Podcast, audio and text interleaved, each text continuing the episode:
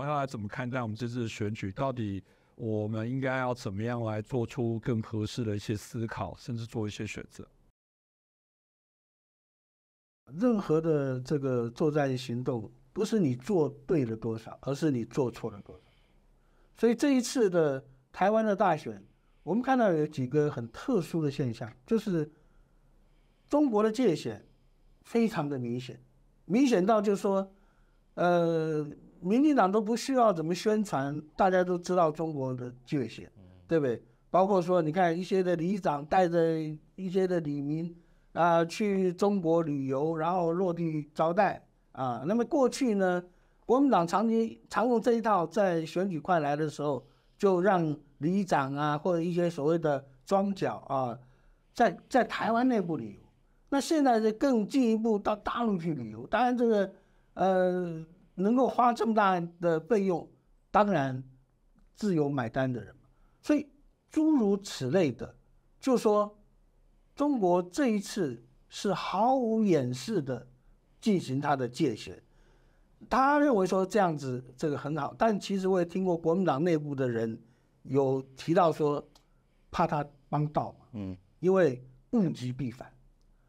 这一次呢，我看选举到了现在啊，就说倒数这个已经进入这个倒数计时的时候，发生了一个很大的变化，就是什么？就是。呃，国民党啊，民众党啊，呃，他们拿这个赖清德的这个在万里的那一个呃矿工这个房舍拿这个来打做文章，好像这个是一个什么豪宅，好像他这个又怎么样怎么样。刚开始的时候，这个这个赖副总统啊，每次提到这个房子或提到这个呃这件事情，他就掉眼泪。结果这个呢又被这个呃国民党他们拿来取笑啊！刚开始大家都觉得说，哎呀，这个呃赖副怎么这样子啊？没有果断的处理。后来事情慢慢这个厘清了以后，大家都知道，这原来就是一个啊非常低阶层的矿工当年他们的住宅。啊在这种状况下，让大家又更进一步的了解到，啊，赖副总统这个出生九十五天，他父亲就过世了，是因为矿灾的关系，啊，他母亲带着五六个小孩这样子，啊，非常了不起的这个妇女，所以反而让大家关注到了台湾的这个阶层，因为这个最底层的这些没有受到照顾的。都基本上都是台湾。那么像我是外省啊，我后来我我我也住了眷村啊，眷村改建，我真的是啊，就获得了一栋啊，在南市角捷运站那边的一个电梯的大楼的一个啊，全幢有五十七平，室内十平、三十平，坦白讲。我们到台湾来的时候，两手空空啊。那么经过了这些年啊，所有台湾的眷村，在这个一一九九六年连在呃这个要要要选举的时候，通过一个眷村改建条例，政府拿了五千亿来帮助眷村改建，一般台湾人都能够谅解，都能够接受。结果现在反观过来啊。国民党照顾了这么多外省族群，外省族群在考高普考要成为文官的时候啊，他因为我祖祖籍我是江西啊，江西有多少名额啊？我是呃内蒙古啊，我是蒙古哦，又又有加分啊，我是新疆又更有加分。其实他们很多是汉人，所以在这种状况之下，实际上。台湾人的名额剩下多少？哎，你想象不到啊，百分之八而已啊！在台湾人为主体的一个社会里面，你参你这个凭考试当公务员的机会都没办法跟外省族群的比。结果现在我觉得引燃了什么？就是说台湾人的自我意识在觉醒。因为说实在，我们外省族群真的要检讨。我母亲说，她曾当过湖南的外省，当过湖北的外省，当过安徽，当过四川，当过呃广东，当过海南岛的外省人。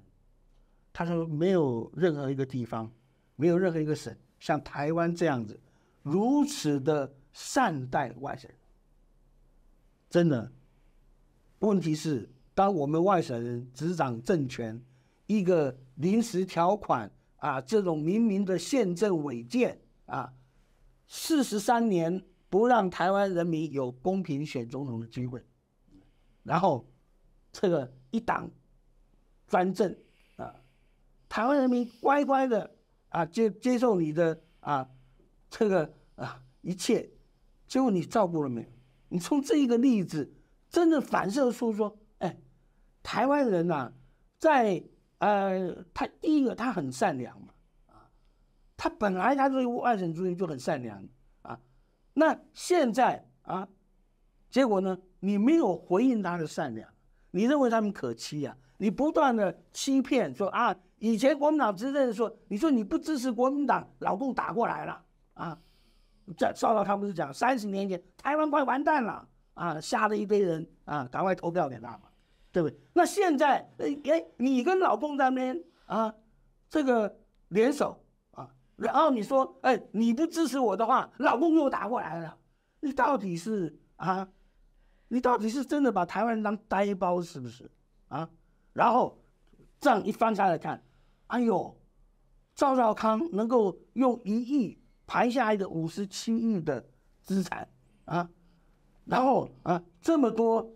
这些很奇怪，这些主张要这个呃统一的外省族群一片啊，本来大家不注意到，现在大家注意到啊，那些啊这个有界限就有中介啊，中介的外省族群一片啊，到大陆去啊听习近平呃讲话的那些高级的军官将领们，只有一两位是。本省籍，其他都是外省籍。所有这些啊亲共的啊，主张要要跟共中中国统一的外省族群占大部分。坦白讲，你所牺牲的，你用来赌的是台湾人的命运啊。今天你不愿意落落土，呃，这个呃，那那是你自己的选择嘛，对。但你不要。拉着台湾人啊，跟你一起啊，回到中国的道路上去。台湾人当初不是他要出走，是中国啊，为了你自己的国家利益，把它割让给日本嘛。你割让给日本，你有没有给台湾一个交代？没有啊。台湾人是最后知道的嘛，对不对啊？然后好，呃，抗战，你是为台湾而抗战吗？没有嘛，对不对？最后啊，这个呃，说罢的国际分赃。台湾啊，又回到所谓的中国，但是按照民法上的侵权，亲戚的侵侵权，如果你把一个小孩，你把他送给别人了，或者你就把他放弃了啊，甚至于说你因为你照顾不周而走失了，若干年以后啊，你发现说他还在啊，你说要认亲，这个小孩可以不认，血缘绝对不是。侵权的唯一的依据，当你当年放弃他的时候，你就放弃了侵权。你不能说，哎，现在我，呃呃，妈妈回来了，妈妈回来的结果是怎么样？结果是一则二二八的屠杀嘛。所以说，这个在台湾人真的是非常伤感情的事情啊。呃，花莲有一个呃有一个医师叫。这个张张七郎啊，他原来是在满满洲当医师，他儿子什么都是在满洲当医师。后来二战结束以后，他回到台，他还是台湾所有的制宪国民大会代表。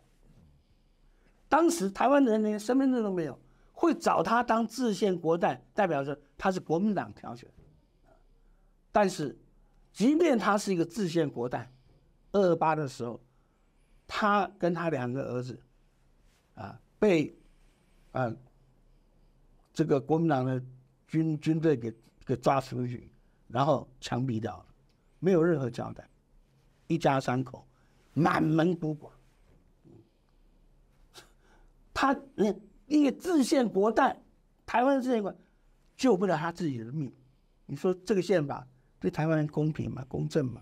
啊，然后说实在，这些事情，当万里的这个劳工住宅、这个矿工住宅崩出来以后，他慢慢觉得说，哎，你们怎么都没有照顾到我们台湾的弱势族群，对不对？然后为什么啊，中国界险到这种地步，好像是啊，指明了拉着台湾，你只能投票给谁啊？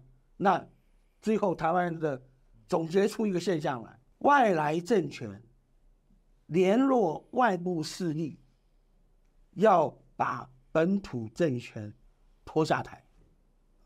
事实上，就是要透过所谓的啊什么内阁制啊什么，因为内阁制不能直接投票选总统。中共最介意的是台湾人能够直接投票选我们自己的总统，因为这个才是真正台独的实现嘛，对不对？台湾人能够自己独立自主的决定我们的总统是谁，这个是中国最难以忍受，所以他宁愿说你们搞内阁制好了啊，然后他容易操控。但是现在这些台湾人不笨台湾能够做出。这么进步的一些高科技的产品，台湾人绝不笨嘛？你认为台湾人笨，那你才是真笨。你不要把别人的善良当做是别人的愚昧。所以我觉得这一次的选举到现在的整个状况的反转，不是说赖清德他们做对了什么，而是国民党啊，还有他们这整个阵营做错了很多事情。